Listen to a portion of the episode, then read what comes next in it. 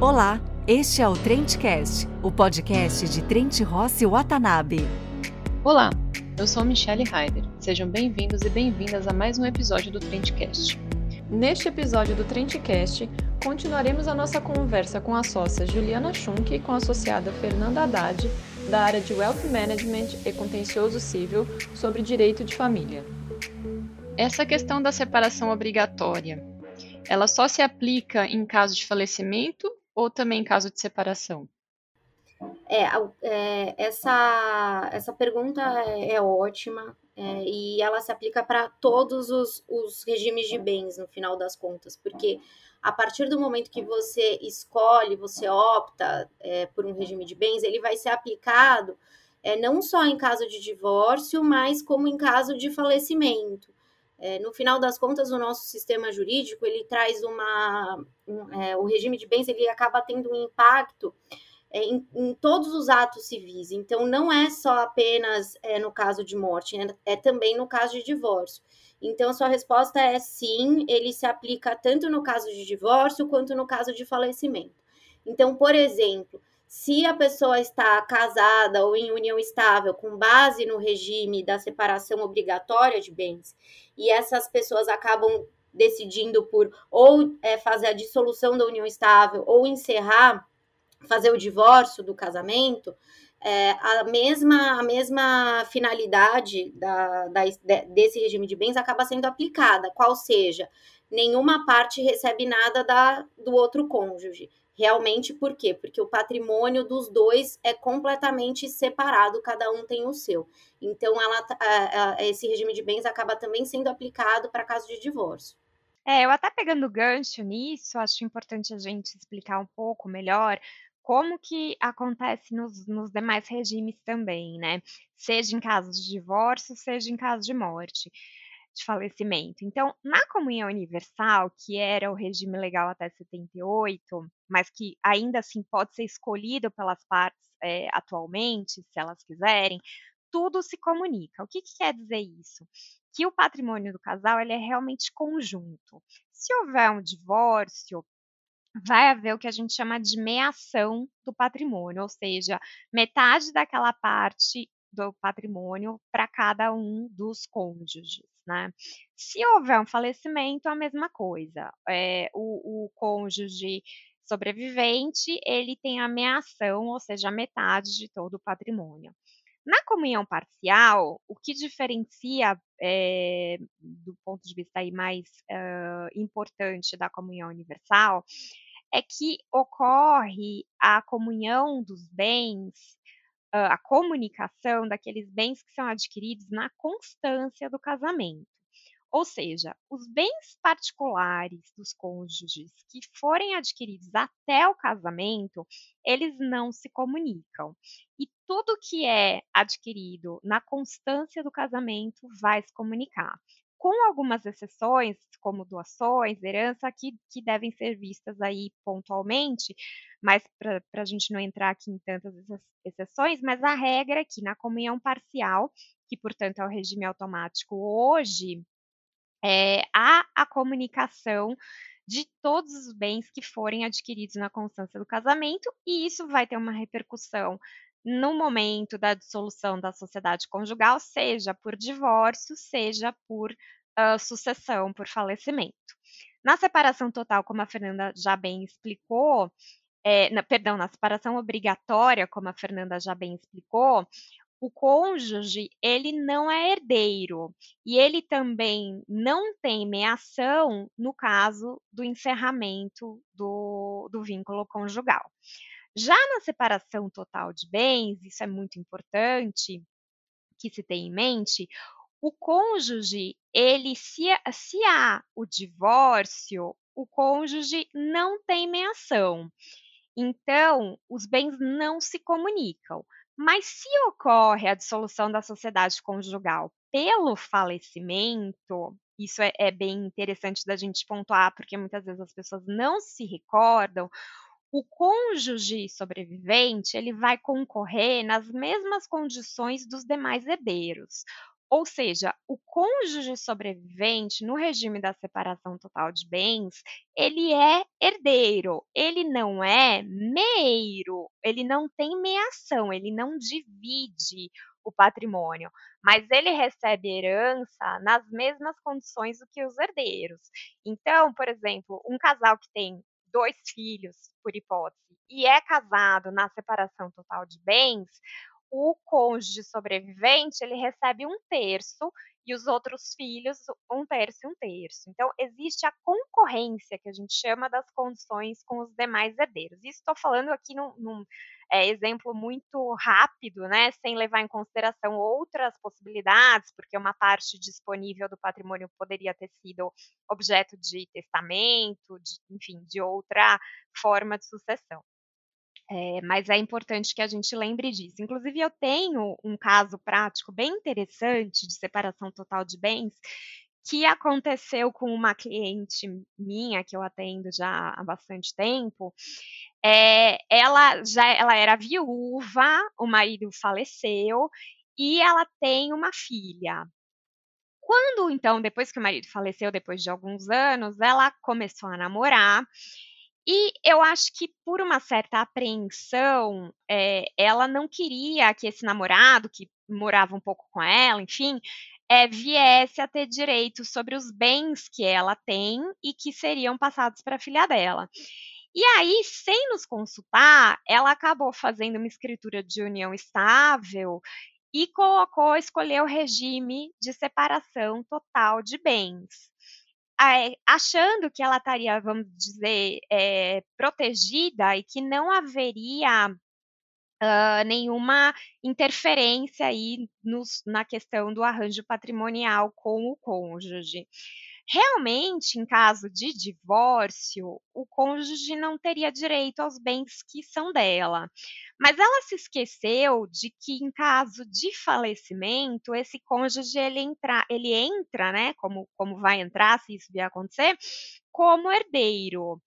Então, é bastante é, importante que as pessoas realmente reflitam, né, e, e consultem os seus advogados antes de, de, escolher o regime de, bem, de bens. No caso dessa minha cliente, ela achou que fazendo uma escritura de união estável e elegendo o regime de separação total de bens, é, não haveria nenhum impacto patrimonial, e se ela viesse a falecer, toda, todo o patrimônio dela seria é, transferido para a filha.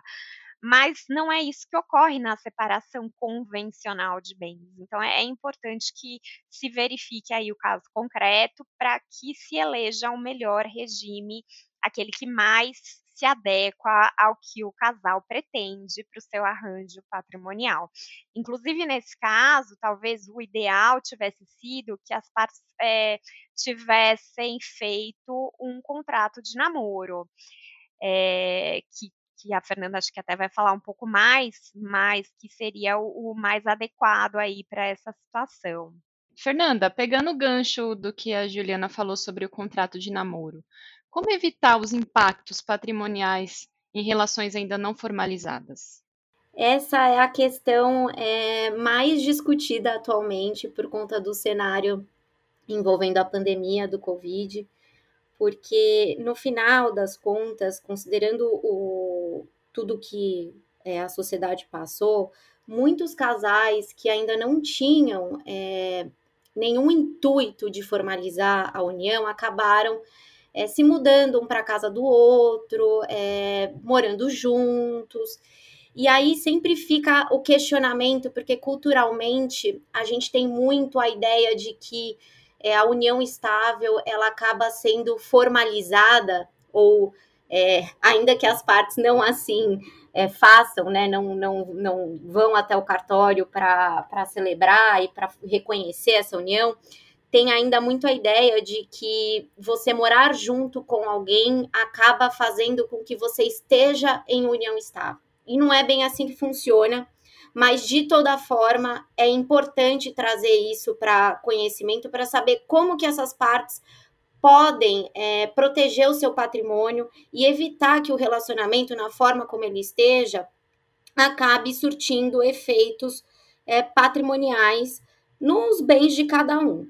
Bom, então o que nós temos é para situações em que as partes ainda não tenham um relacionamento formalizado, mas morem juntos, é, tenham já uma, uma relação mais pública, mais estável.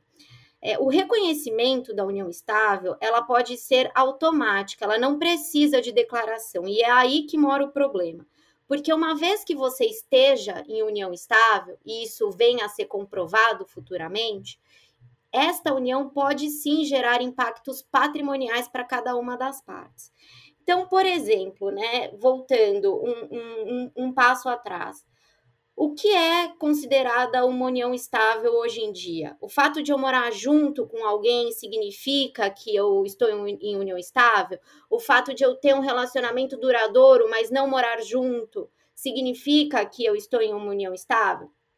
É óbvio que é, cada caso é analisado dentro da sua singularidade. Mas nós temos, né, no, não só no Código Civil, mas entendimento jurisprudencial, que a união estável ela é, ela acaba tendo alguns critérios para ser reconhecida. Quais são esses critérios? É a convivência pública, a convivência contínua e duradoura, é, é aquela convivência estabelecida com o objetivo de, de constituição é, de uma entidade familiar. E é óbvio que você morar junto com uma pessoa é um item é a ser considerado. O tempo de duração desse relacionamento também é outro item. O fato de pessoas é, ao redor do casal reconhecerem aquele casal como entidade familiar também é um requisito. Então, a depender da situação que cada um, que cada casal esteja, é importante começar a pensar: opa, essa, esse relacionamento, a forma como ele está se comportando na sociedade, tem algum risco patrimonial para o meu patrimônio é, individual? Como é que isso funciona? Então, esse é o primeiro passo. E aí, se o casal já entende que cumpre alguns requisitos e não quer correr o risco de que este relacionamento, pelo menos no momento atual, tenha impactos financeiros e patrimoniais nos bens de cada um, tem que pensar sim em saídas. E aí, é óbvio, o, o, o, todo o sistema jurídico ele se adequa a, aos comportamentos sociais. E aí, hoje em dia, nós temos o, o, o chamado, né, que está sendo super discutido atualmente, que é o contrato de namoro, que surge justamente para colocar um, um, um, um, limite nisso. Então, é, é, muita gente acha que se você acaba é, formalizando uma união estável ou celebrando um contrato de namoro, você acaba colocando o impacto patrimonial no relacionamento, quando na verdade é o oposto. Se você faz um, contrato de união estável e você estabelece qual o regime de bens, você está se protegendo. Se você faz um contrato de namoro e fala, olha, por hora nós não temos um relacionamento que funcione como entidade familiar. Nós não temos, por hora, o intuito de constituição de família. Nós, nós, so, nós somos, neste momento, apesar de morarmos juntos, apenas um casal, sem é, é, ter o, o, intuito, o objetivo de funcionar como uma entidade familiar, você está colocando um limite, falando: olha, o meu patrimônio agora não vai ser impactado por conta dessa relação. Então, essas providências são providências muito importantes e pontuais, porque se você nada faz, qual é o risco que você está correndo? É o risco do seu relacionamento ser enquadrado como uma união estável e, em isso acontecendo, ser aplicado o regime automático de bens, que, como a Juliana bem falou, é o da comunhão, é o da comunhão, da comunhão parcial. E no regime de comunhão parcial de bens, todos os bens adquiridos posteriormente à data da união e na constância da união estável, eles são divididos. Então, vamos supor um exemplo que nós temos aqui, que é um caso assim, é, é, um caso que existe, que tem pesquisa sobre isso, não é um caso singular, tem entendimento jurisprudencial sobre, sobre isso. É, por exemplo, um casal que. um casal de namorados que moram juntos, moram juntos já há algum tempo e um, uma das partes vai lá e acaba comprando um imóvel durante a constância desse relacionamento. a parte compra um imóvel no nome dela, em tese esse imóvel seria só dela. Aí depois de três, quatro anos, esse, esse relacionamento se encerra. E aí a outra parte que não comprou o imóvel entra com uma ação de reconhecimento de união estável. Qual que é o impacto disso se essa união estável acabar sendo reconhecida? Vai ser aplicado o regime de comunhão parcial de bens. Se o imóvel foi adquirido na constância da união estável, a outra parte tem direito à metade do, do imóvel. Então, assim, é, a gente percebe culturalmente que poucas são as pessoas que acabam se preocupando com isso, acabam discutindo isso né, dentro do, do casal.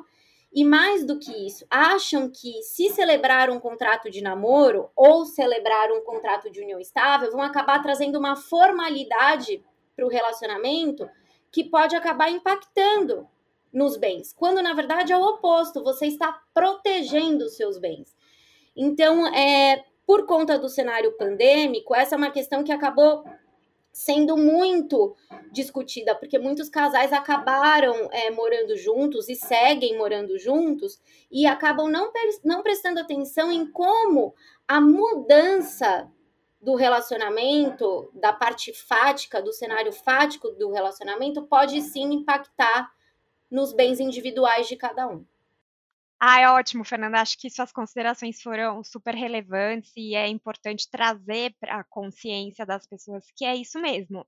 As pessoas precisam discutir e analisar esses pontos antes do casamento ou da união estável para ter o melhor arranjo patrimonial e que faça mais sentido para elas, né? Dentro de cada uh, casal, dentro de cada família. E eu acho que para a gente finalizar, importante mencionar aqui que tudo que a gente colocou aqui, seja para casamento, seja para união estável, vale para casais de qualquer gênero e o STF reconhece a união estável de casais homoafetivos. Então, sempre lembrando que é, todos esses aspectos valem, independentemente da gente estar tá falando de um casal hétero ou um casal homoafetivo. Juliana e Fernanda, gostaria de agradecer a presença de vocês que esclareceram nossas dúvidas sobre esse assunto que possui tantos detalhes capazes de gerar grandes impactos para as famílias. Obrigada também a você, ouvinte do Trendcast, e aproveito para lembrá-los de nos acompanhar em nossas redes sociais e em nosso site trenteross.com, além de ouvir nossos episódios anteriores. Tchau e até a próxima semana. Esse foi o Trendcast, o podcast do Trent Rossi Watanabe. Acompanhe na sua plataforma favorita de podcasts.